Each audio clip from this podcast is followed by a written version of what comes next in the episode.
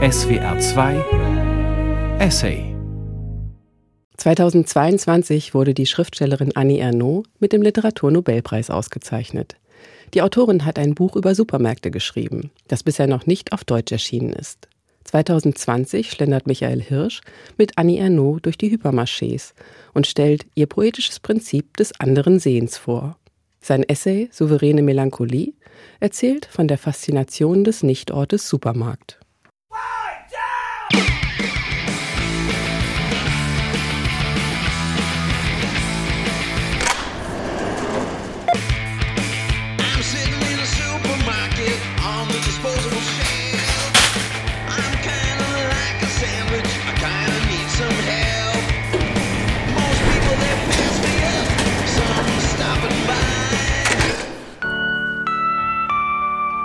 Supermärkte und Einkaufszentren gehören zu den großen Mythen des Alltags.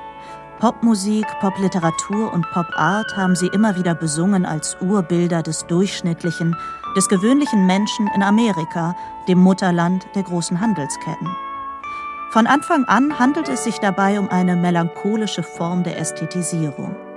Sie besingt sowohl die Alltagsmythen der Warengesellschaft als auch die Entfremdung des Menschen in ihr. Der Supermarkt ist der Ort eines seltsam verbindenden Massenschicksals, einer populären Kultur, in der wir alle leben. First poem I'll read is one that I did here in dear old Berkeley, called A Supermarket in California. It being the supermarket down on uh, Allen Ginsbergs A Supermarket in California lädt den Gang entlang der Supermarktregale episch auf.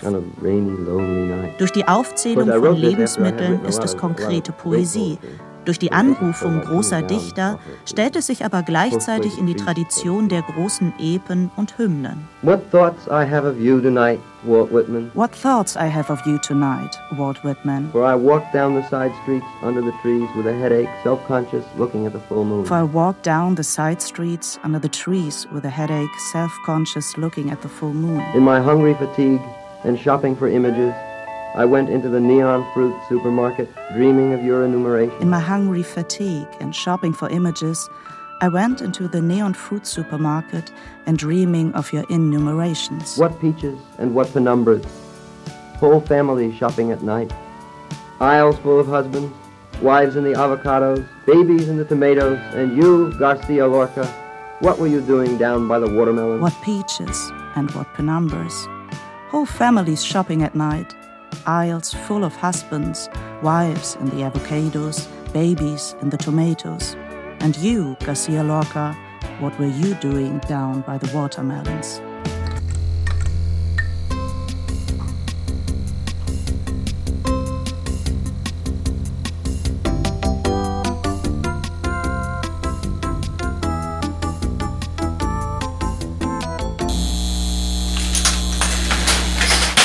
Heute, da sich das Zeitalter der großen Supermärkte wegen digitaler Lieferdienste fast schon dem Ende zuzuneigen scheint, empfiehlt sich ein neuerlicher Blick auf diesen für unsere Epoche so typischen Ort. Wichtiges Material dazu findet man in dem kleinen, noch nicht ins Deutsche übersetzten Buch Regarde les Lumières, mon amour, Schau mal die Lichter, mein Schatz, der französischen Schriftstellerin Annie Ernaux, einer Chronik ihrer Supermarktbesuche. Oft bin ich beim Herausgehen aus dem Hypermarché von einem Gefühl der Ohnmacht und der Ungerechtigkeit bedrückt gewesen. Dennoch habe ich nie aufgehört, die Attraktivität dieses Ortes zu empfinden, des kollektiven Lebens, subtil und besonders, das sich in ihm abspielt. Schon dieser Umschlagtext auf der 2016 bei Gallimard Folio erschienenen Taschenbuchausgabe von Regarde les Lumières Mon Amour verdeutlicht, dass die Beschäftigung mit dem Supermarkt von einer fundamentalen Ambivalenz geprägt ist. Die poetische Erforschung von Supermärkten schillert immer zwischen Kritik und Affirmation. Dem Widerspruch zwischen einer klassischen Sozialkritik an Warenfetischismus, Werbung, Ungerechtigkeit und Entfremdung in einer kapitalistischen Überflussgesellschaft und einer ästhetischen Faszination und alltagspoetischen Verklärung dieser Orte, ihrer Bilder und Funktion im alltäglichen Leben. Die poetische Erforschung von Supermärkten schillert immer zwischen Kritik und Affirmation. Diese Ambivalenz werden wir nicht los, Vielleicht ist sie ja die Ambivalenz des Gesellschaftlichen wie auch des Ästhetischen selbst. Die poetische Erforschung von Supermärkten schillert immer zwischen Kritik und Affirmation. Das Objekt der Untersuchung können dabei Supermärkte, Einkaufszentren, Shoppingmalls oder auch große Baumärkte sein. Bei Annie Ernaux sind es vor allem die Hypermarchés, also die Riesensupermärkte, die es in Deutschland weniger gibt, die dafür aber charakteristisch für die amerikanische und die französische Kultur des Einkaufens sind. Wie bei Allen Ginsbergs konkreter Poesie kommen auch bei Annie Ernaux Aufzählungen von Lebensmitteln vor. Hier anhand des Funds eines Einkaufszettels. Mittwoch, 13. Februar 2013. Eine mit schwarzem Kugelschreiber geschriebene Einkaufsliste gefunden in einem Einkaufswagen. Friseesalat, Mehl, Schinken, Speck, geriebener Käse, Joghurt, Nescafé, Essig.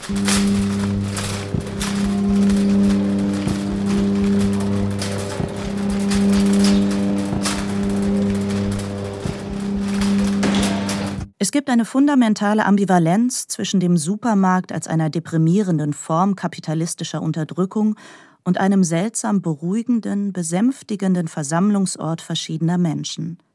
Ernaud hat ihrem Buch eine Passage aus dem Werk Aftermath on Marriage and Separation der kanadischen Schriftstellerin Rachel Cusk als Motto vorangestellt.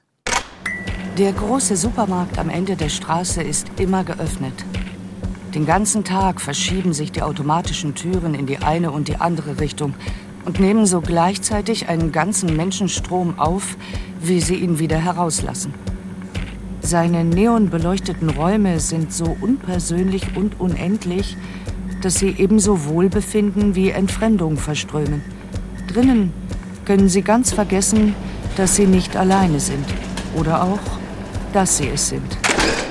Es ist bemerkenswert, dass es nach der ersten heroischen Phase der Würdigung des Supermarktes durch Popmusik, Popart und Popliteratur vor allem Frauen waren, die den Supermarkt als sozialen und ästhetischen Schauplatz unserer Kultur zu erfassen begannen. Als ob sie es eher gewohnt wären, in der Gefühlswelt der Zweideutigkeit zu Hause zu sein, als ob eher sie als Zeuginnen unseres Lebensgefühls geeignet wären, als diejenigen, die glauben, sich zwischen einer scharfen Gesellschafts- und Kapitalismuskritik auf der einen und einer hyperaffirmativen Feier des Warenkonsums und Überflusses auf der anderen Seite entscheiden zu müssen. Vielleicht geht es hier um einen Vorsprung in der Alltagserfahrung. Für Ernaud sind die Supermärkte und Einkaufszentren, so wie es Denkmäler für eine vergangene Zeit waren, Erinnerungsorte, deren sich wandelnde Gestalt über die Zeit so etwas wie ein kollektives Gedächtnis bildet. Die Hypermarché, die seit rund 50 Jahren von der Mehrheit der Leute in Frankreich besucht werden, fangen gerade erst an, zu den Orten zu gehören, die der Repräsentation würdig erscheinen.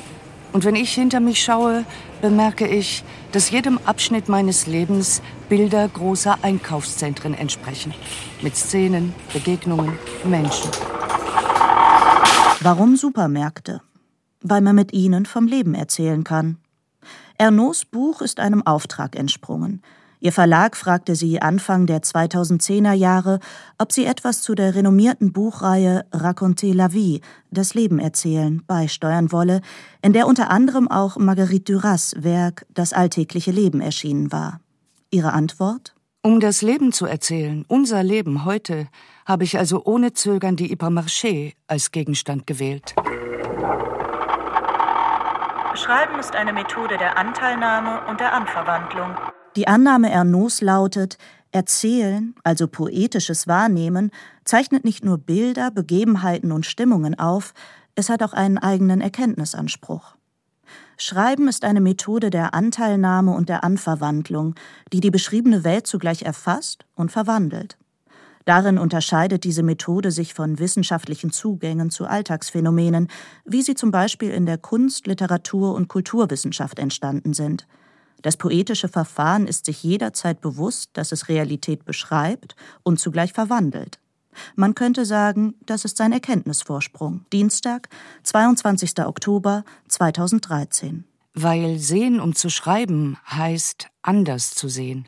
Es heißt, Gegenstände, Individuen und Mechanismen zu unterscheiden und ihnen einen Existenzwert zuzuerkennen. Schreiben über die Physiognomie der Orte und der menschlichen Bewegungen in ihnen erzeugt also ein anderes Sehen. Man durchquert mit der Einkaufsliste in der Hand diese Orte und zwingt sich, allen Akteuren dieses Raumes eine etwas stärkere Aufmerksamkeit als üblich zu schenken. Den Mitarbeitern wie den Kunden und den kommerziellen Strategien. Keine systematische Erhebung also, sondern ein Journal, die Form, die meinem Temperament am meisten entspricht, das auf die impressionistische Wahrnehmung von Dingen und Menschen, von Atmosphären ausgerichtet ist. Eine lose Aufstellung von Beobachtungen und Eindrücken, um zu versuchen, etwas von dem Leben zu erfassen, das sich dort abspielt. Die literarische Beschreibung verfremdet also die Realität. Man könnte sagen, sie verschiebt sie in die Kenntlichkeit. Die Welt erscheint dann noch einmal, aber wie es in Adornos ästhetischer Theorie heißt, nur um ein winziges Verschoben. Nur um ein winziges Verschoben. Nur um ein winziges Verschoben. Und dadurch wird sie ganz anders. Die gewählte Form der Beschreibung bei Ernaud ist wie auch in ihrem vor einigen Jahren in Deutschland viel beachteten Buch Die Jahre, die einer Chronik. Die Methode ist nicht autobiografisch, sondern eine der literarischen Sozioanalyse, die Momente einer kollektiven Geschichte aufzeichnet. Nicht so sehr darum geht es, wie eine Person sich während der Entstehungszeit gefühlt hat, es geht darum, wie man sich gefühlt hat. Nicht um persönliche Befindlichkeiten der Autorin Annie Ernaux geht es, sondern um kollektive Befindlichkeiten und Stimmungen, zu denen die der Autorin einen Schlüssel bieten.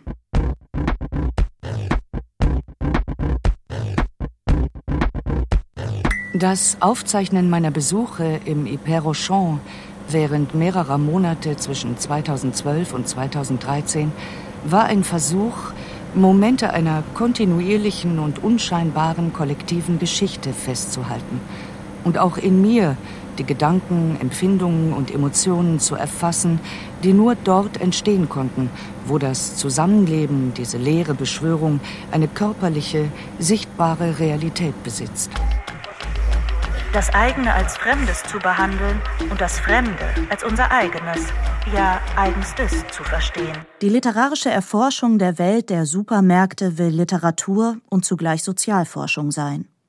Eine poetische Feldforschung, eine Sozioanalyse des durchschnittlichen Menschen von jedermann und jeder Frau.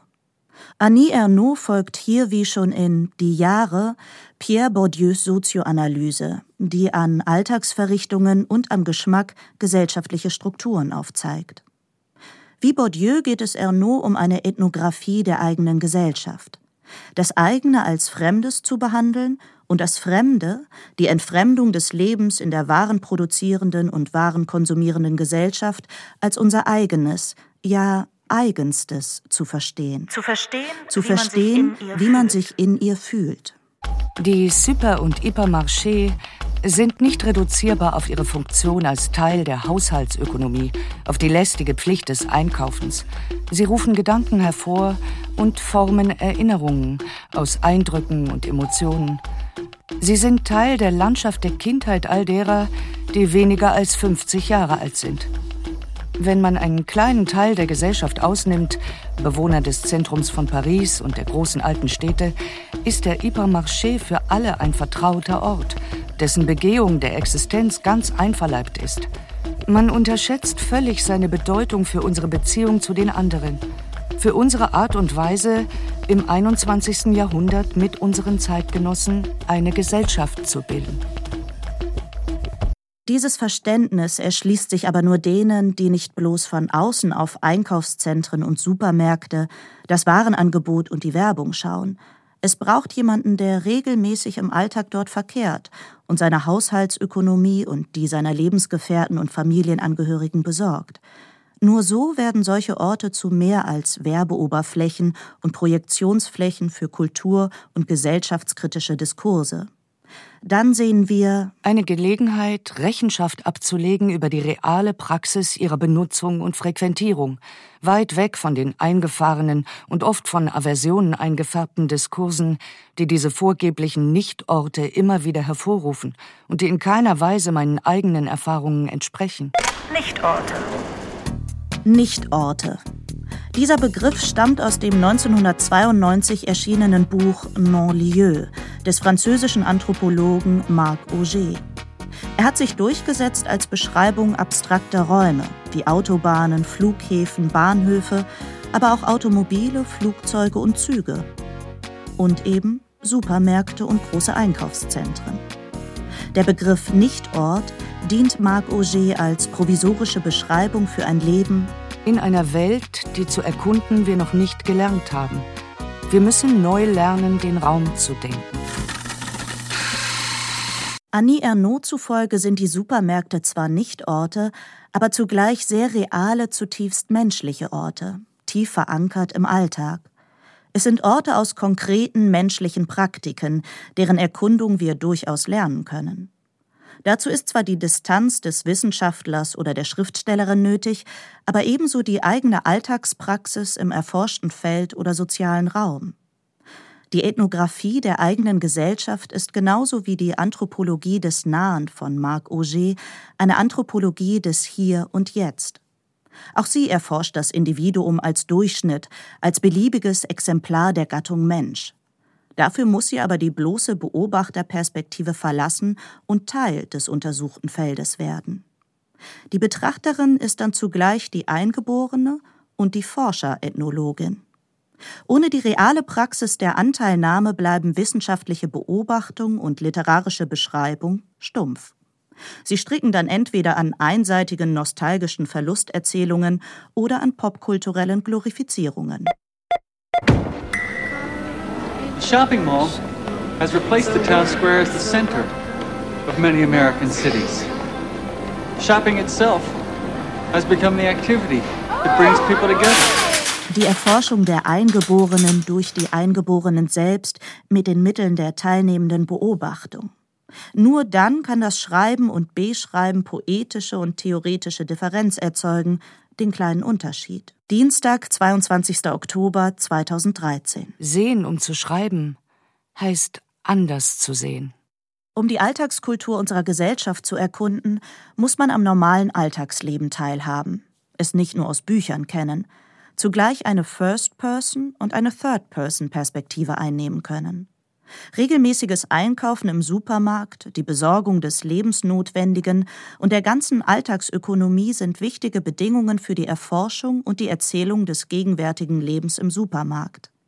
Deswegen schreibt Annie Ernaux in fast schon populistischer Weise Politikerinnen und Politiker, Journalisten, Experten, all diejenigen, die nie einen Fuß in einen Hypermarché gesetzt haben, Sie kennen die soziale Realität des heutigen Frankreich nicht.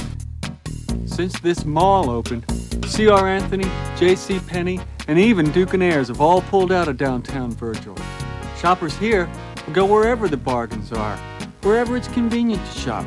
They don't care if they shop in a funky old building downtown or in a clean modern place like this. In einer Szene des 1986 gedrehten Films True Stories spaziert der New Yorker Musiker und Künstler David Byrne mit Cowboyhut und Hemd, gekleidet wie ein Eingeborener, durch eine riesige Shopping Mall in Texas und erzählt, was er sieht. Shopping im Einkaufszentrum als neue Freizeitaktivität, als hyperkapitalistische Form des Flanierens. Das ist David Burns Bericht aus der Urgeschichte des zeitgenössischen Konsumkapitalismus und der mit ihm verbundenen Gentrifizierung der Handelsstruktur. The shopping mall has replaced the town square as the center. The shopping mall has replaced the town square as the center of many American cities. It brings people together. Shopping itself has become the activity that brings people together. What time is it? What time is it? No time to look back. No time to look back. Byrne ist kein Eingeborener. Seine freundliche Erzählung ist ein typisches Beispiel für eine coole, ironische Distanz des Fremden, des Ethnologen, der die Eingeborenen untersucht. Sein Wohlwollen ist eine künstliche, eine künstlerische Einstellung. Er ist reiner Flaneur, er kauft nichts ein. Für ihn ist die Mall Camp, um das Wort zu verwenden, das Susan Sontag erfunden hat, cool, abgefahren, so fremd und bizarr, dass es schon wieder schön ist. Die hyperaffirmative Freundlichkeit und Arglosigkeit der Stimme des Erzählers verbirgt die Ungeheuerlichkeit dessen, was er sagt. nämlich dass die Shopping Mall die gesamte städtische Einkaufsinfrastruktur, den ganzen Einzelhandel vernichtet hat. People don't care. Den Leuten ist es egal, ob sie in a funky old building einkaufen oder in a clean modern place like this. Cool, abgefahren, so fremd und bizarr, dass es schon wieder schön ist. People don't care. Wie viele geht Annie Ernaux nicht nur zum Einkaufen in den Super- oder Hypermarché, sondern auch zur Zerstreuung. Man macht dort Pause, kommt mal weg vom Schreibtisch und geht unter Leute. Man ist den anderen gleich und bewegt sich fließend, wie selbstverständlich, durch die Regalreihen. Der Hypermarché als großes menschliches Rendezvous. Als Spektakel. Das habe ich immer wieder so empfunden. Das erste Mal auf markante Weise, zugleich mit einem vagen Gefühl von Scham. Um zu schreiben, hatte ich mich in der Nebensaison in ein Dorf in der Nièvre zurückgezogen und konnte nicht schreiben. Zum Leclerc gehen, der fünf Kilometer entfernt lag, verschaffte mir Erleichterung.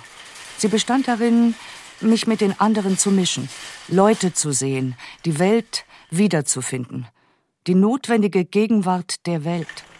Dadurch habe ich entdeckt, dass ich all denen gleich war, die eine Runde durch das Einkaufszentrum machen, um sich zu zerstreuen oder der Einsamkeit zu entgehen. Man ist den anderen gleich und bewegt sich fließend wie selbstverständlich durch die Regalreihen. Diese Selbstverständlichkeit bemerkt man erst, wenn sie nicht mehr funktioniert. Sobald man nicht mehr im vertrauten Supermarkt ist, wo man genau weiß, welche Produkte in welcher Regalreihe stehen, ist man verloren und irrt durch die Gänge. Wenn man darauf achtet, wenn man also, wie Ernaud sieht, um zu schreiben, also anders sieht, dann fällt auf, dass die Leute in der Regel meist alleine einkaufen. Man ist den anderen gleich und doch alleine. Abweichungen von dieser Regel fallen sofort auf. Frisch verliebte Paare beispielsweise erscheinen wie Fremde oder Neuankömmlinge unter den Eingeborenen. Samstag, 24. November 2012. Am Käsestand bemerke ich ein junges Paar. Sie zögern, als ob sie nicht die Gewohnheit hätten, als ob es neu für sie wäre. Zum ersten Mal zusammen einkaufen, entwirft die Prämissen eines gemeinsamen Lebens. Es heißt, Geschmäcker und Budgets einander zubilligen, aufeinander abstimmen.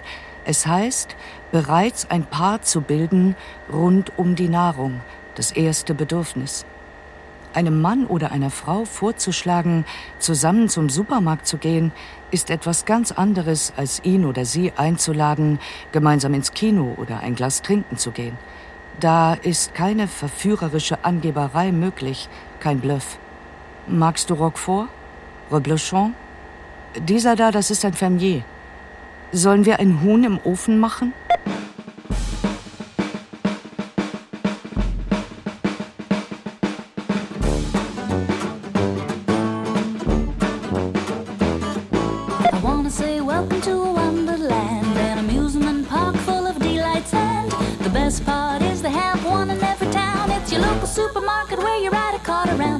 Wie sieht der Supermarkt aus? Glatt, hell, sauber, von künstlichem Neonlicht erleuchtet. Es herrscht eine abstrakte, artifizielle, irgendwie kalte Atmosphäre. Cool. Es dominieren die Oberflächen. Eine Oberflächenwelt, eine Kunststoffwelt der Warenrepräsentation. Man tritt ein, indem einen die automatischen Türen wie von selbst, wie von Geisterhand aufnehmen. Und wie klingt er? Was für ein Sound herrscht hier? Einmal abgesehen von der leisen, heruntergedimmten Hintergrundmusik oder per Lautsprecher beworbenen Sonderangeboten hört man, so scheint es, fast nichts. Auch die Kassen machen seit ihrer Automatisierung fast keine Geräusche mehr. Die meisten Leute sind schweigend unterwegs, jeder und jede für sich. Niemand spricht, wenn man von Eltern absieht, die mit kleineren Kindern unterwegs sind. Dienstag, 18. Dezember 2012. Nachmittag. Eine dichte Menge sofort ab dem Eingang des Einkaufszentrums. Ein mächtiges Gemurmel, das nur ganz schwach von der Musik durchbrochen wird. Auf der Rolltreppe unter dem Glasdach fährt man Gelanden und Beleuchtungen entgegen, die wie Colliers aus Edelsteinen von der Decke herunterhängen. Die junge Frau mit einem Kinderwagen vor mir hebt den Kopf und lächelt. Sie beugt sich zum Kind herunter und sagt, Schau mal die Lichter, mein Schatz. Rattern, Surren, Rasseln und Brummen der Maschinen. Aber es gibt noch ein anderes Geräusch. Es ist das Arbeiten, das Rattern, Surren, Rasseln und Brummen der Maschinen, all der mächtigen Kühlregale und Gefriertruhen. Sie sind der eigentliche Grundsound, der Grundbass der Supermärkte. Über ihm liegt die leise zur Entspannung und zum Kauf einladende Hintergrundmusik oder hörbares Schweigen. Darunter die mächtigen Maschinen mit der Tiefkühlkost und den Fertiggerichten, den frische Produkten, dem Obst und dem Gemüse, den Milch-, Wurst- und Käseprodukten. What time is it? What time is it? No time to look back. No time to look back. Die Super- und Hypermärkte, die großen Einkaufszentren sind das Reich der Geschichts- und Zeitlosigkeit. Eine Zeit der Ewigkeit, der Unendlichkeit, des Vergessens. Rachel Cusk, Aftermath on Marriage and Separation. Seine neonbeleuchteten Räume sind so unpersönlich und so unendlich, dass sie ebenso Wohlgefühl wie Entfremdung verströmen. Drinnen können sie ganz vergessen, dass sie nicht alleine sind oder auch, dass sie es sind. Die Künstlichkeit dieser Orte scheint nicht nur alles Menschliche zu eliminieren, sondern auch die Zeit. Ein eigenartiger Stillstand der Zeit, eine leise Melancholie, untermalt von Music und der leisen Noise-Musik der Kühlaggregate. Mittwoch, 5. Dezember 2012. 16 Uhr, Regen. Im Einkaufszentrum bemerkt man die Zeit nicht. Sie ist nicht in den Raum eingeschrieben. Nirgendwo lässt sie sich ablesen.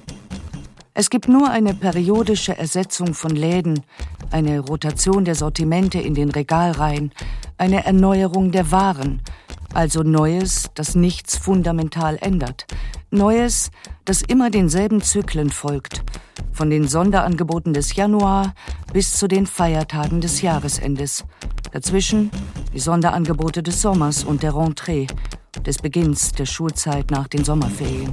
Dienstag, 22. Januar 2013. Eigenartiger Eindruck, dass die Zeit hier nicht abläuft, dass sie eine Gegenwart ist, die sich wiederholt, dass es keine Geschichte gibt. Selbst meine Erinnerung ist stumm. Nur außerhalb dieses Ortes, während ich all dies aufschreibe, erinnere ich mich an Szenen, die ich woanders gesehen habe, in anderen Supermärkten, in anderen Epochen meines Lebens. Das scheint ein Hauptmerkmal der extremen Künstlichkeit der Supermärkte zu sein. Das Herausfallen aus der Zeit, auch aus der jeweiligen Jahreszeit. Donnerstag, 28. Februar 2013. Am Bordmonitor meines Autos wird eine Außentemperatur von drei Grad angezeigt. Die Freude darüber, beim Eintritt durch Pforte Nummer zwei des Einkaufszentrums sofort von Wärme eingehüllt zu werden – sich in einer gleichförmig weichen Atmosphäre zu bewegen. Ähnlich wie wenn man in Kairo aus einem Flugzeug steigt, das aus Paris kommt. Vergessen der Matsch und die Kälte, der ganze Verkehr. In Schritt verlangsamen, sich der angenehmen Wärme überlassen. Das Gefühl der Zeit verlieren, die hier nirgendwo von einer Uhr angezeigt wird.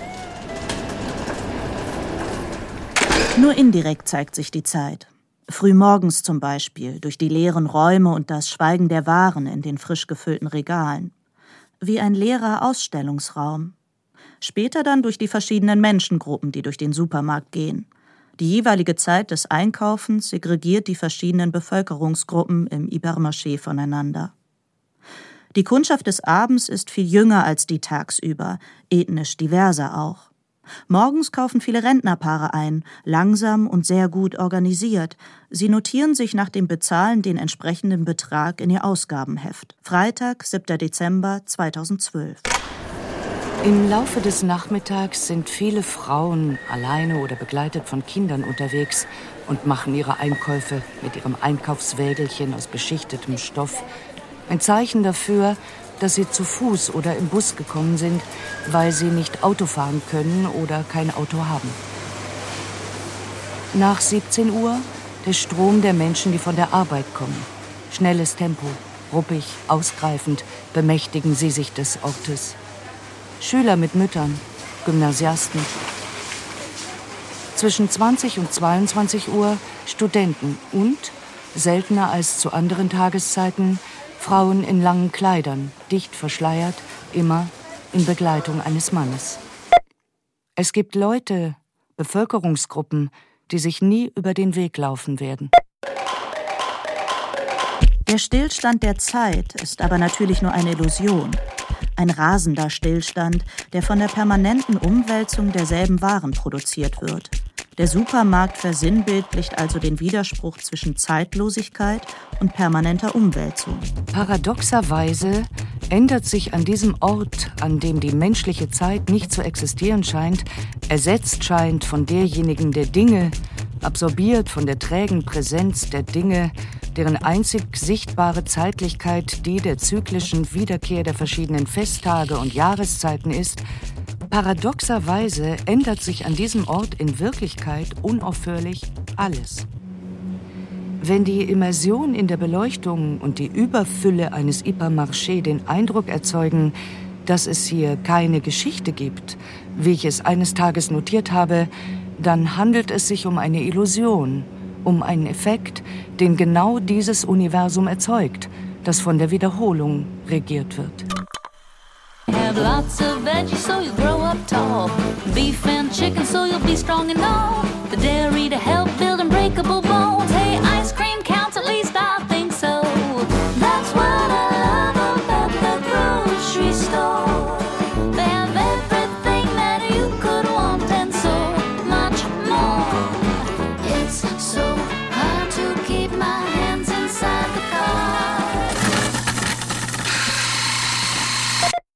Der Supermarkt ist wie überhaupt der allergrößte Teil der Alltagsökonomie eine weibliche Domäne.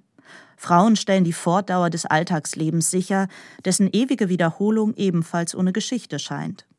Die vermeintlich normale Zuständigkeit der Frauen für den Haushalt und den Alltag, fürs Einkaufen und Kochen erzeugt eine ganz andere Nähe, eine ganz andere Selbstverständlichkeit bei der Benutzung der Einkaufsorte. Ein Mann im Supermarkt ist eher die Ausnahme. Es ist, als ob er eine Stimme vernehme. Du gehörst eigentlich nicht hierher. Dasselbe Gefühl haben vermutlich Frauen, die regelmäßig im Baumarkt unterwegs sind, dem Paradies oder Heimatland der meist männlichen Heimwerker. Dienstag, 20. Februar 2013. Die Super- und Hypermarché bleiben eine Erweiterung der weiblichen Domäne. Die Verlängerung des häuslichen Universums, dessen Fortdauer die Frauen sicherstellen. Im Kopf all das, was fehlt, in den Schränken und im Kühlschrank, alles, was sie kaufen müssen, um auf die immer wieder neue Frage zu antworten, was essen wir heute Abend, morgen, die ganze Woche. Sie, stets mehr als die Männer im Besitz der kulinarischen Kompetenz, was sie ohne zu zögern die Produkte aussuchen lässt, je nach den Gerichten, die es vorzubereiten gilt. Während die Männer, verloren vor einem Regal stehend, nach Hilfe rufen, das Mobiltelefon am Ohr, sag mal, was für ein Mehl soll ich nehmen?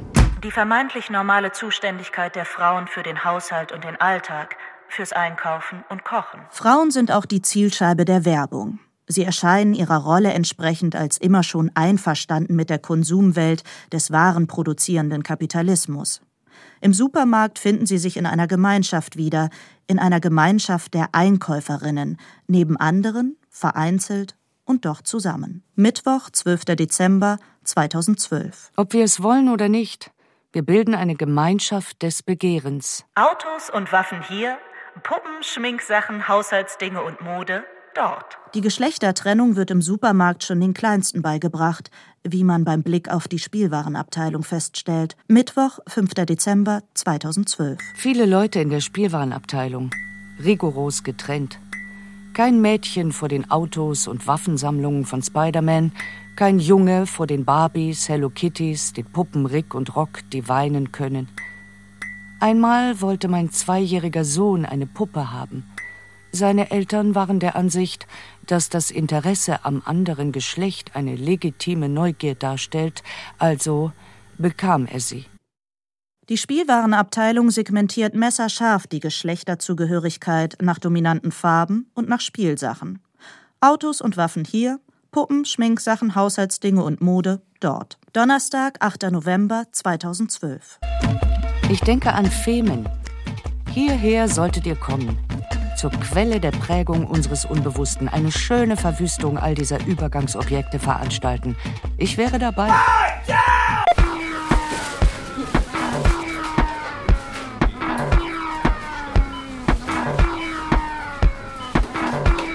Der Moment der Wahrheit kommt an der Supermarktkasse. Der Einbruch der Zeit in die artifizielle Unendlichkeit dieses neonerleuchteten Kunstortes. Nähert man sich der Kasse, kommt eine gewisse Unruhe auf. Sie ist materiell ökonomisch und zugleich zeitlich symbolisch. Das in sich versunkene, zeitenthobene Flanieren durch die langen Regalreihen ist vorbei. Nicht nur wird man gleich in räumlichen wie im finanziellen Sinne zur Kasse gebeten, es kommt auch eine seltsame Eile auf. In welcher Schlange stellt man sich an? Man taxiert die Warenmenge in den Körben und Einkaufswagen der anderen, man beobachtet die Kassiererinnen. Welche von ihnen ist flinker als die anderen, welche langsamer? Die angenehm abstrakte Seite des entfremdeten Warenkonsums in der zerstreuten und isolierten Menge der Einkäufer kippt. Die luftige Gemeinschaft des Begehrens rückt eng zusammen und man beobachtet sich gegenseitig. Donnerstag, 7. Februar 2013. Die vielfältige Unruhe, die die Supermärkte und Einkaufszentren diffus durchquert, überfällt ganz plötzlich die Kassen. Die Warteschlange, wie eine Reuse oder Falle, der man nicht entkommen kann, außer auf die Gefahr hin, sich in einer ganz anderen, viel schlimmeren Falle wiederzufinden, lässt uns erstarren. In den Alleen des Hypermarché waren die Leute Gegenwarten, die man dann und wann kreuzt und vage bemerkt. Erst an den Kassen individualisieren sie sich. Die Passage zur Kasse bildet denjenigen Moment, der am stärksten mit Spannungen und Irritationen aufgeladen ist. Hat eine Kundin vielleicht das Fehlen eines Strichcodes auf einem Produkt nicht bemerkt und muss noch einmal umkehren, um es umzutauschen? Bezahlt sie vielleicht mit einem Scheck und zieht dadurch den Kaufvorgang in die Länge? Donnerstag, 7. Februar 2013. Die Zeit des Wartens an der Kasse, die Zeit, in der wir einander am nächsten kommen. Beobachtet und beobachtend, gehört und hörend, sich gegenseitig auf intuitive, flüchtige Weise bemerkend. Hier exponieren wir, wie sonst nirgendwo, unsere Lebensweise und unser Bankkonto unsere Ernährungsgewohnheiten, unsere intimsten Interessen und Bedürfnisse, sogar unsere Familienverhältnisse. Die Waren, die man auf das Band legt, geben darüber Auskunft, ob man alleine lebt, mit Kleinkind, Kindern, Tieren. Die sozialen Unterschiede, aus denen die Gesellschaft gemacht ist, werden für einen Moment sichtbar. Lesbar ausgedrückt in den Produkten auf dem Kassenband und ihren Preisen, aber auch wieder schamhaft verborgen, verdrängt, denn die anderen sind zwar da, ganz nah mit ihrem Einkaufsverhalten und ihrem Lebensstil, aber auch wieder nicht. Zumindest versuchen wir so zu tun, als ob sie nicht da wären. Donnerstag, 7. Februar 2013. Es ist uns im Grunde gleichgültig, uns voreinander zu zeigen, da man sich ja nicht kennt und die meiste Zeit nicht miteinander spricht als ob es albern wäre, eine Konversation zu beginnen oder ganz einfach undenkbar für viele, mit ihrer Miene, die auszudrücken scheint, dass sie hier sind, ohne da zu sein, dass sie über dem Gros der Kundschaft von Auchan stehen. Der Anschein, dass alles zu haben sei, dass man alles kaufen könne, zerschellt am Mangel der Kaufkraft. Das Härteste an diesem Moment der Wahrheit sind die Preise. Sie sprechen die Wahrheit. Mit ihnen kippt eine Überflussgesellschaft in eine des chronischen Mangels. Donnerstag, 29. November 2012. Je weniger Geld man hat, desto mehr erfordern die Einkäufe ein minutiöses Kalkül, unerbittlich. Mehr Zeit. Die Liste des Notwendigen erstellen. Auf dem Zettel mit den Sonderangeboten die besten ankreuzen. Es ist eine niemals berechnete ökonomische Arbeit, die einen nie loslässt und die tausende Frauen und Männer immerzu beschäftigt. Der Anfang jeden Wohlstands, der Leichtigkeit des Wohlstands, bemisst sich genau daran. Aus einem Regal mit Lebensmitteln einfach etwas herausnehmen, ohne vorher auf den Preis zu schauen. Die Demütigung, die von den Waren zugefügt wird. Sie sind zu teuer, also bin ich nichts wert. Hier zeigt sich nackter Mangel in all dem Überfluss der Widerspruch des Supermarktes und der überbordenden Warenwelt. Der Anschein, dass alles zu haben sei, dass man alles kaufen könne, zerschellt an mangelnder Kaufkraft. So zeigt sich nicht nur eine schlechte und ungesunde Ernährung, sondern auch Armut in den Einkaufskörben und Einkaufswagen der Leute. An der Supermarktkasse zerbricht für viele das Glücksversprechen an mangelnder Kaufkraft, während andere sorglos im Regal nach beliebigen Waren greifen und sie in den Einkaufswagen gleiten lassen. Freitag, 16. November 2012. Da es mehr sehr Arme als sehr Wohlhabende gibt, nimmt der Superdiscount eine fünfmal so große Fläche ein. Es ist der Ort der Versorgung der Billigesser, ein Wort von Thomas Bernhard, und alles weist darauf hin. So sehr das Katzen- und Hundefutter in einer köstlichen und fröhlichen Aufmachung präsentiert wird, in bunten Verpackungen, so sehr ist das untere Warensegment nebenan für die Menschen völlig unattraktiv. Aufgestapelt auf Paletten am Boden oder auf Abstellrosten in Holzfächern. Ohne Berücksichtigung der sozialen und materiellen Realität des Mangels hat es wenig Sinn, über Supermärkte und ihre Ästhetik, über ihre Bedeutung im Alltagsleben nachzudenken. Daher haftet manchen theoretischen Behandlungen dieses Aspekts der populären Kultur etwas Einseitiges an, als ob sie zu sehr der glamourösen Welt der Werbung verbunden wären, die sie mit ironischer Distanz analysieren. Als ob sie glaubten, der Tristesse, der Einsamkeit und dem Mangel, der Schwerkraft des Daseins mit dieser Geste der Bejahung des Glamourösen entkommen zu können. Noch schlimmer als ausgebeutet zu werden, ist nur noch nicht mehr ausgebeutet zu werden. Auf der anderen Seite der Kasse sitzt die Kassiererin. Chronisch schlecht bezahlt, gefangen an diesem Ort der Warenausstellung, sitzt sie da und scannt die Waren ein. Wie die meisten Lohnarbeiterinnen und Lohnarbeiter ist auch sie von der drohenden Arbeitsrationalisierung bedroht. Die Automatisierung der Kassen schreitet fort, das Self-Scanning scheint sich unaufhaltsam zu verbreiten, nicht nur beim Blick auf die Masse der Waren und ihre Erschwinglichkeit oder Unerschwinglichkeit begegnen wir einer fundamentalen Schwierigkeit in unserem Verhältnis zum Kapitalismus, in dem wir leben, sondern auch beim Blick auf die Kassiererinnen. Soll man um ihre Arbeitsplätze fürchten, mit deren finanzieller und symbolischer Anerkennung es ja bekanntlich nicht so weit her ist, oder soll man ihre Ersetzung durch Automation wünschen? Führt die Angst vorm Überflüssigwerden menschlicher Arbeitskraft nicht zu einem romantischen Bild der Ausbeutung der Arbeitskraft? Ist es also ein wenig so, wie der Soziologe Wolfgang Streeck sagt, noch schlimmer als ausgebeutet zu werden ist nur noch nicht mehr ausgebeutet zu werden. Hier hilft ein Blick auf die konkrete Phänomenebene wie in Annie Ernauds Journal. An den jüngst eingeführten automatischen Kassen verlagert sich der Argwohn gegenüber möglichen langsamen Kassiererinnen auf die Kundschaft. Wer verzögert den reibungslosen Ablauf, weil er das System nicht beherrscht? Wie ein Schüler gerät man in eine Prüfungssituation. Wiege und scanne ich richtig? Werde ich möglicherweise einer Routineprüfung durch die Marktleitung unterzogen? Habe ich auch wirklich alle Waren eingescannt und nicht doch das eine oder andere vergessen? All das führt zu Verzögerungen und einer Stauung am Band. Mittwoch, 5. Dezember 2012. Zu viele Leute an den herkömmlichen Kassen. Widerwillig bewege ich mich in Richtung der automatischen Kassen, die für Einkäufe von maximal zehn Artikeln reserviert sind. Vor mir ein Mann um die 50 mit einer Pizza für 1,75 Euro, ein Baguette in Zellophan, Bananen und Mandarinen. Hinter mir Studenten die Erinnerungen an meine Zeit als Lehrerin evozieren. Einer von ihnen hält ein Eis von Hegendas. Wie so oft ist eine der vier Maschinen außer Betrieb. Ich bin erleichtert, dass die, die mir zufällt, am weitesten entfernt ist von der großen Warteschlange und den ängstlich auf mich gerichteten Blicken der anderen Kunden, die anhand meiner Geschicklichkeit oder Ungeschicklichkeit ihre eigenen Chancen einschätzen, vorwärts zu kommen. Perversion des Systems automatischer Kassen. Die Irritation, die eine als langsam eingeschätzte Kassiererin auslöst, verlagert sich auf den Kunden. In Wahrheit ist das ein abscheuliches terroristisches System, bei dem man den Anweisungen aufs Wort folgen muss, um die Ware mitnehmen zu können.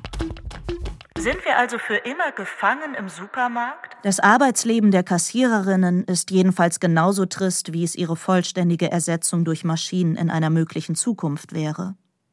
Vielleicht ist diese Ambivalenz ein gutes Sinnbild für die scheinbar ausweglose, schicksalhafte Macht des Kapitalismus.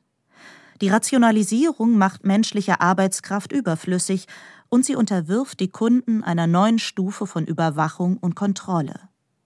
Ebenso trist, wie es wäre, wenn wir in der Zukunft nicht mehr in Geschäften und Supermärkten einkaufen, sondern alles geliefert bekämen. Sind wir also für immer gefangen im Supermarkt? Gefangen in einer eigenartig nostalgisch eingefärbten Unmöglichkeit, uns bessere Alternativen vorzustellen? Dienstag, 22. Oktober 2013. Es könnte also sein, dass dieses Leben bald verschwindet. Mit der Verbreitung der individualisierten Systeme des Verkaufs, wie der Bestellung per Internet oder des Drive-ins, die, so scheint es, bei den mittleren und oberen Klassen zunehmend an Bedeutung gewinnen. Die Kinder von heute werden sich vielleicht als Erwachsene voller Melancholie an ihre Samstagseinkäufe im Super Ü erinnern. So wie die heute über 50-Jährigen die kleinen Lebensmittelläden von früher und ihre Gerüche in Erinnerung haben, wohin sie mit einem Metallkrug gegangen waren. Und warum rebelliert eigentlich niemand gegen das Regime des Supermarktes? Es ist ziemlich unklar, was man sich in Bezug auf die Existenz der Supermärkte als Kunde und Staatsbürger eigentlich wünschen soll. Jenseits einer nostalgischen, ökonomisch und politisch gut begründeten Verklärung des Einzelhandels und der etwas unkonkreten Versuche, gesellschaftlich notwendige Arbeit jenseits des Regimes der Lohnarbeit zu organisieren. Diese Unklarheit betrifft sowohl die individuelle wie die kollektive Ebene. Und warum rebelliert eigentlich niemand gegen das Regime des Supermarktes? Warum kommt es nicht zu einem kollektiven Aufbegehren? Donnerstag, 11. Juli 2013. Am Abend eines Sommertages war ich in einer so langen Warteschlange gefangen, dass sie zwischen den Regalreihen der Kekse begann, fern von der Kasse, die unsichtbar geworden war.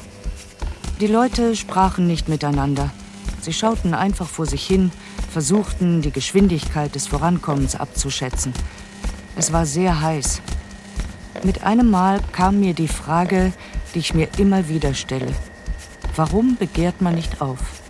Warum eigentlich sollte man sich nicht rächen für die Wartezeit, die einem ein Hypermarché auferlegt, der seine Kosten reduziert, indem er Personal einspart? Warum also beschließen wir nicht alle zusammen, uns einfach zu bedienen bei den Keksschachteln und Schokoladentafeln, uns eine Gratis-Degustation zu gewähren, um uns für die Warterei zu rächen, zu der wir verurteilt sind?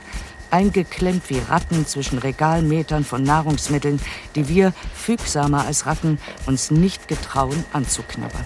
Offensichtlich spielen die Super- und Hypermarchés eine wichtige Rolle bei der Aufrechterhaltung der gesellschaftlichen Verhältnisse. Dienstag, 22. Oktober 2013. Im Laufe der Monate habe ich mehr und mehr die Macht der Kontrolle ermessen, die die großen Handelsketten in ihren Räumen auf reale und imaginäre Weise ausüben, indem sie Wünsche zugleich abstrakt erregen und konkret determinieren. Ich habe ihre Gewalt ermessen, ebenso verborgen in der bunten Überfülle der Joghurts wie in den grauen Lebensmittelabteilungen der Discounter. Ihre Rolle der Anpassung der Individuen an die Schwäche der Einkommen. Ihre Rolle bei der Aufrechterhaltung der sozialen Resignation.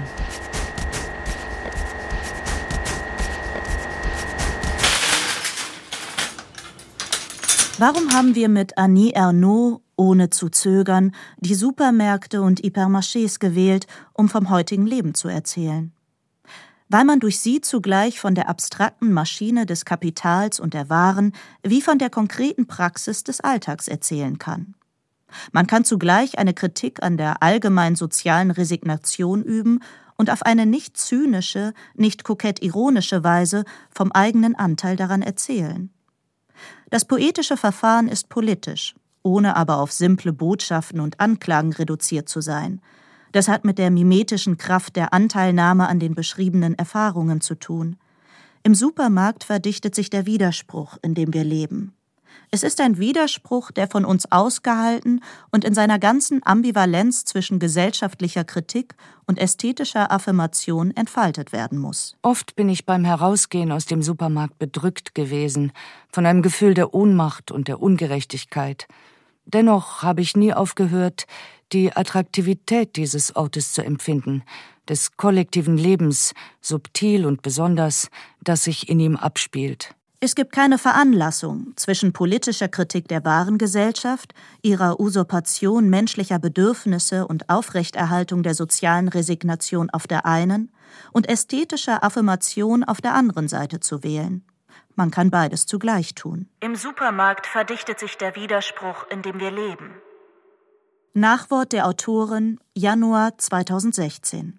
Vielleicht existiert so etwas wie eine spezielle Melancholie des Hypermarché. Ernaud kauft nicht nur das für den Alltag Notwendige ein, sie geht auch flanieren. Shopping for Images, wie es bei Allen Ginsberg heißt.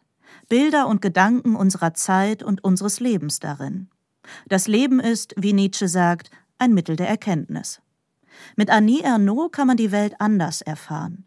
Man kann vielleicht lernen, besser im Widerspruch zu leben, zwischen ästhetischer Faszination und kritischem Bewusstsein der Welt. Es gibt ein eigenartiges Schillern von Phänomenen der Entfremdung, der Einsamkeit, aber auch einer paradoxen Form von Gemeinschaft. Vielleicht erlernen wir demnächst eine souveräne Melancholie, die den Erfahrungen unseres Daseins im Spätkapitalismus gerecht wird. Sie bezeugt dann die reale Doppelerfahrung, die wir machen, Eingeborene und Forscher, Anthropologen des Alltagslebens zu sein. Immer zugleich ganz vertraut mit der Welt und ganz fremd in ihr.